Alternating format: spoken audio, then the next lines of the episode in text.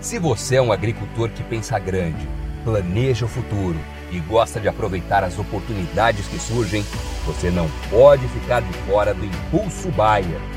O maior programa de fidelidade do agro brasileiro. E o Impulso Bayer funciona de um jeito muito simples. Para participar, você compra produtos Bayer. Entra no site orbia.ag e cadastra as notas fiscais. E assim que a sua nota for aprovada, seus pontos serão calculados você já poderá resgatar produtos e serviços. Também a partir do cadastro das notas fiscais, você junta impulsos que vão determinar o seu número de estrelas. Você pode ser cliente de uma a cinco estrelas. Quanto mais produtos Bayer comprar, maior será sua classificação e mais benefícios você acessa, como entrada gratuita em eventos, viagens exclusivas e acesso a soluções que vão alavancar o seu negócio. Saiba mais em agrobaia.com.br barra Impulso Traço Baia. É o Impulso Baia, impulsionando você para o futuro.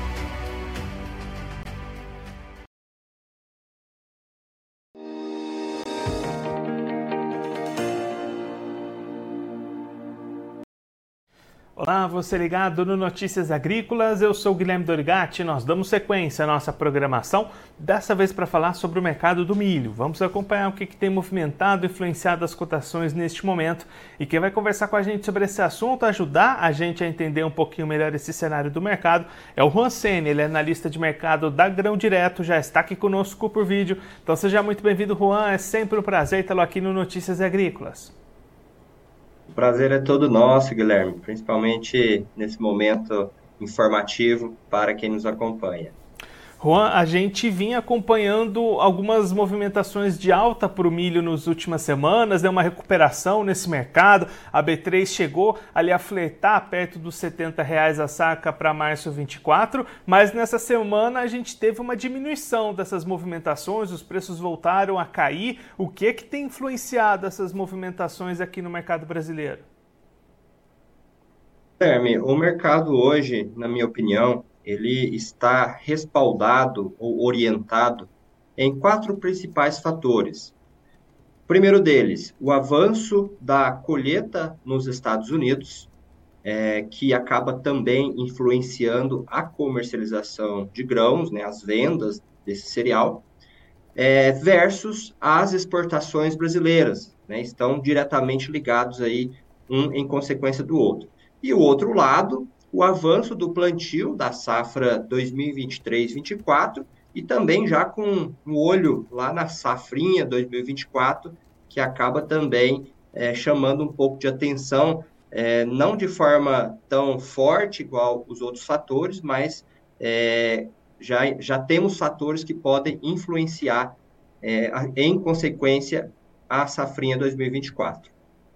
E aí, Juan, olhando cada um desses fatores, né? Vamos começar então lá pelos Estados Unidos, colheita dos Estados Unidos, vendas americanas. Como é que está esse cenário? A colheita está avançando, a gente tem expectativas de uma safra menor do que a esperada inicialmente, mesmo assim ainda uma safra grande. Como é que esse cenário lá dos Estados Unidos pode influenciar nos preços? É exatamente isso, Guilherme. É, trazendo de uma forma mais atualizada, de acordo com o último boletim divulgado pelo Departamento Americano, já temos ali cerca de 95% das lavouras de milho em fase de maturação, o que significa que ela está ali na fase final é, de, de, processo de desenvolvimento, né, que acaba é, entrando ali na fase de colheita. Em consequência, também temos uma evolução da colheita, é, cerca de 45% já concluída, que deve ganhar ritmo nas próximas semanas. E por que, que eu digo isso?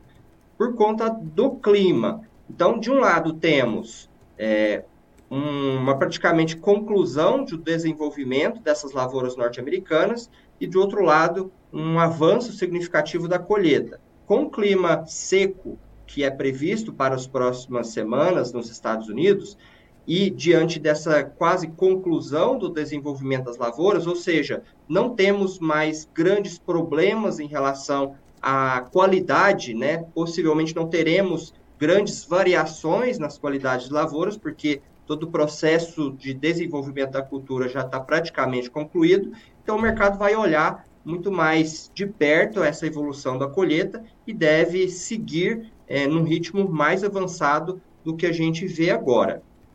Por outro lado, é, vemos uma situação de comercialização bastante lenta, bastante atípica se comparada aos outros anos. É, nesse, nesse cenário, o, um dos principais pontos, né, o país-chave que o pessoal olha bastante é a China, que vem manifestando baixo interesse pelo milho norte-americano, é, em concorrência ou preferindo, né, é, optando por comprar esse produto de outros países, entre eles o Brasil. E já entrando no assunto do Brasil, Guilherme, é, já temos um cenário bastante diferente é, e sinal muito positivo em relação ao ano anterior e, consequentemente, isso deve favorecer é, nos três últimos meses que resta para fechar o ano de forma positiva. De janeiro a setembro deste ano, temos 34 milhões de toneladas exportadas, de acordo com a Secretaria de Comércio e Exportação. Isso representa um número 40% maior se comparada ao mesmo período do ano passado. E se a gente olha para o mês de outubro, ele vai no mesmo ritmo. Temos ali quase 4 milhões é, de toneladas exportadas em nove dias úteis. Caso continue nesse ritmo, é, o Brasil deve fechar ali assim o mês de outubro acima de 8 milhões de toneladas, é, corroborando ali com aquela expectativa inicial de exportação brasileira é, de aproximadamente 50 milhões de toneladas pela Conab e a, o ainda é um pouco mais otimista, né? ele projeta ali 57 milhões de toneladas. Então é bem possível, sim, do Brasil é, alcançar esses números recordes que a gente é, acompanha pelo mercado, é, pela projeção do mercado, é, caso ele continue com esses ritmos aquecidos de exportação que a gente vem vendo até o momento. É claro que temos desafios, e um deles vem lá do Arco Norte, onde temos bastante importância nas exportações de milho, principalmente passando ali pelo porto de Barcarena, São Luís, em Itaqui, né, em Santarém, que enfrenta bastante dificuldade nesse momento também com o baixo nível dos rios causado pela diversidade climática na região norte, mas ainda não traz grandes preocupações para o mercado. E aí, Juan, o último ponto daqueles que você tinha destacado inicialmente é o plantio da soja e esses reflexos para o plantio do milho no ano que vem. A gente tem visto algumas regiões com dificuldades para avançar com esse plantio da soja, já tem muito produtor falando em diminuir a área de milho para o ano que vem. Como é que você está acompanhando essas movimentações e essas expectativas para a próxima safra de milho aqui no país? O cenário para o próximo ano, Guilherme, ele ainda está bastante indefinido. Existe sim uma projeção inicial, é, a Conab ali projeta uma, uma produção total de 119 milhões de toneladas aproximadamente. Isso é um número 10% menor do que tivemos nesse ano. O USDA é um pouco mais otimista nesse volume, ele projeta ali uma produção de 129 milhões de toneladas, mas ainda assim temos uma queda de 5, 6% em relação a esse ano, então já está praticamente sacramentado né, toda essa expectativa de uma queda de produção. Mas temos desafios que podem é, piorar esse cenário ou, é, de certa forma, intensificar esse desestímulo da plantação de milho para a safrinha de 2024. Entre eles é o atraso do plantio da soja, que a gente vem acompanhando nesse momento, que consequentemente vai gerar um atraso na colheita e pode estreitar aquela janela ideal de plantio, aumentando de forma demasiada o risco climático, fazendo com que alguns produtores é, sejam desestimulados a plantar milho e optar por outras culturas. Além disso, Guilherme, a elevação dos custos, né? estamos vendo ali é, uma evolução do conflito no Oriente Médio e o milho, diferente da soja, ele tem uma necessidade muito grande de complementação nutricional à base de nitrogênio. Geralmente o pessoal usa muito a ureia. A ureia, como todos sabem, ela é uma, um subproduto do petróleo. Então, temos ali um, uma, uma volatilidade muito grande envolvendo essa commodity energética, que pode trazer consequências e elevar esses preços de produção. Além disso, não podemos esquecer que Israel também é um importante produtor e exportador de fertilizantes fosfatados, é, cloreto de potássio, que também é usado na plantação de milho.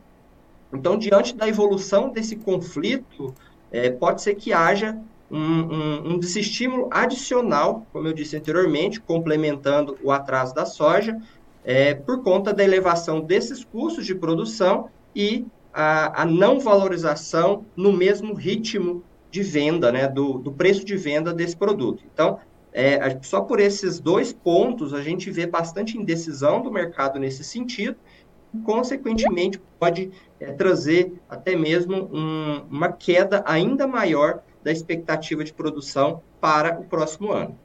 E Juan, para a gente encerrar, diante de todo esse cenário que a gente comentou, todos esses fatores que a gente destacou aqui, o que, que a gente pode esperar para os preços nessa reta final de 2023? Tem mais fatores para elevar esses preços, para sustentar essas cotações, ou tem mais fatores capazes de derrubar esses preços nessa reta final de ano? Acredito que nessa reta final do ano de 2023, nós teremos uma leve valorização dos preços, principalmente por conta do cenário da forte demanda é, internacional pelo milho brasileiro.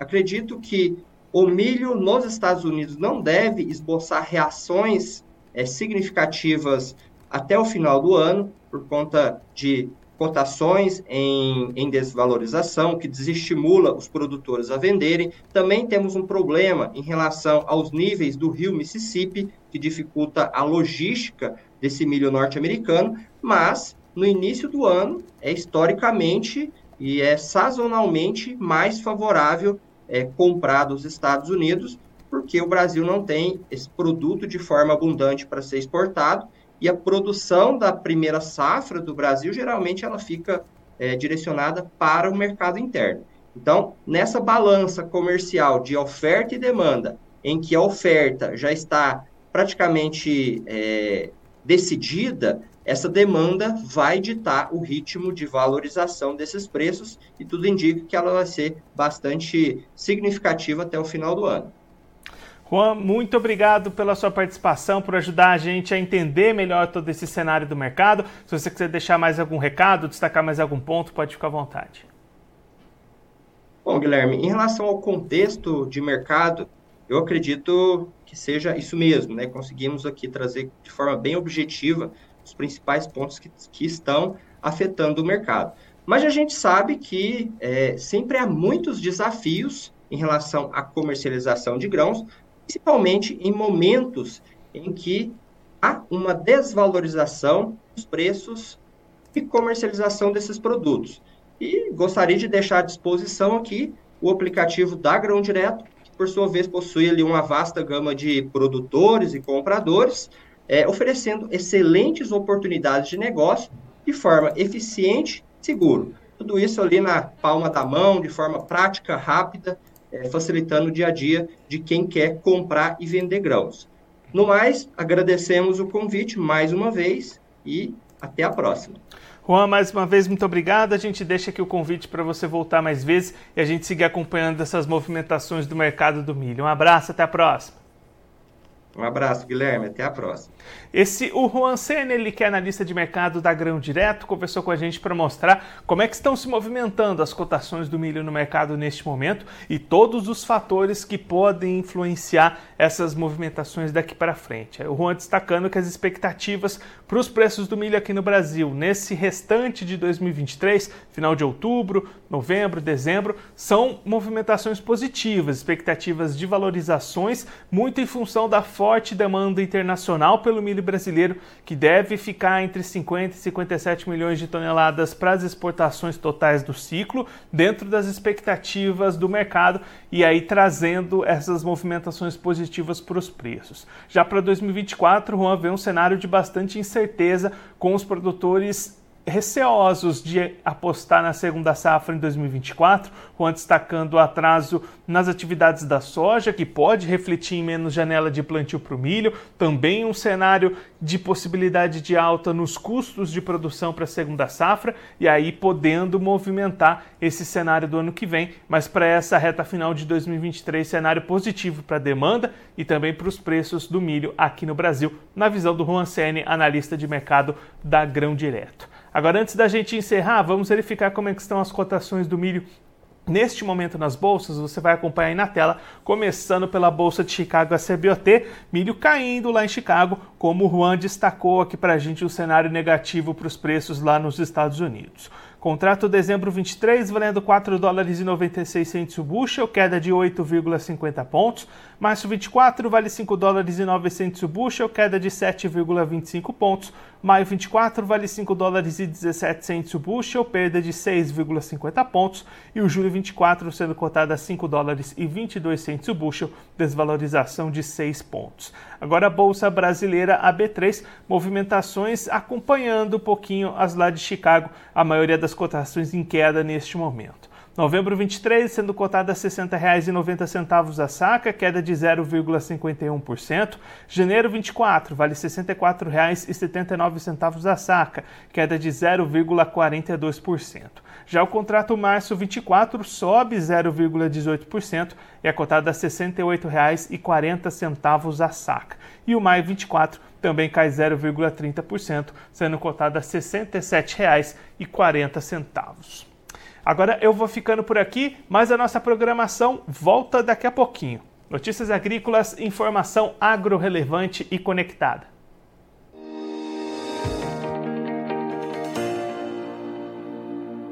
Participe das nossas mídias sociais no Facebook Notícias Agrícolas, no Instagram, arroba Notícias Agrícolas e em nosso Twitter, arroba Noteagri. E para assistir todos os vídeos, se inscreva no YouTube, na Twitch, no Notícias Agrícolas Oficial.